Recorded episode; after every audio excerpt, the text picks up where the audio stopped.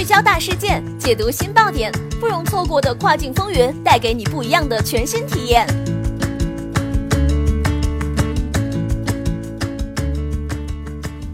雨果电台听跨境的声音，各位听众朋友们，大家好，欢迎大家收听这一时段的跨境风云，我是可心。现在将要给大家带来的资讯是：引爆二零一八年电商销量，你还差这六个专业建议。产品卖不出去怎么办？顾客只咨询不买怎么办？时常会听到卖家这些问题，这并不是无解的。要解决这个问题，美国青年企业家协会 （YEC） 的成员们给出了以下六个建议：一、掌握消费者信息。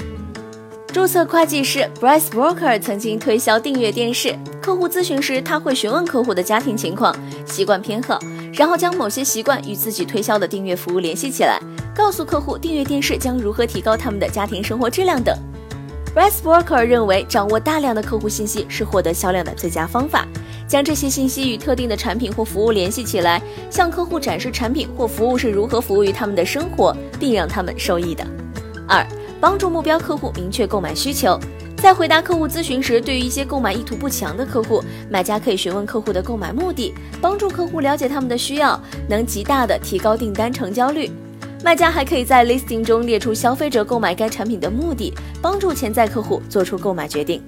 三、给客户带来自信的感觉，在产品描述中刻画产品使用场景，帮助客户想象使用产品后的场景。告诉你的顾客，用了这款产品以后，你会得到很多的赞美，你会更开心等心理暗示，会使这款的产品效果加倍。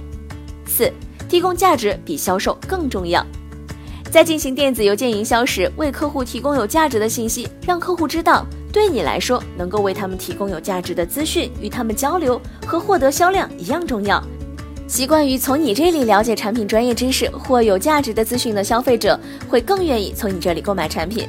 五、避免是否问答，在客户咨询完毕后，要确定客户是否下单时，避免问一些以是或不是为答案的问题，尝试转换问题方式，例如选择问句。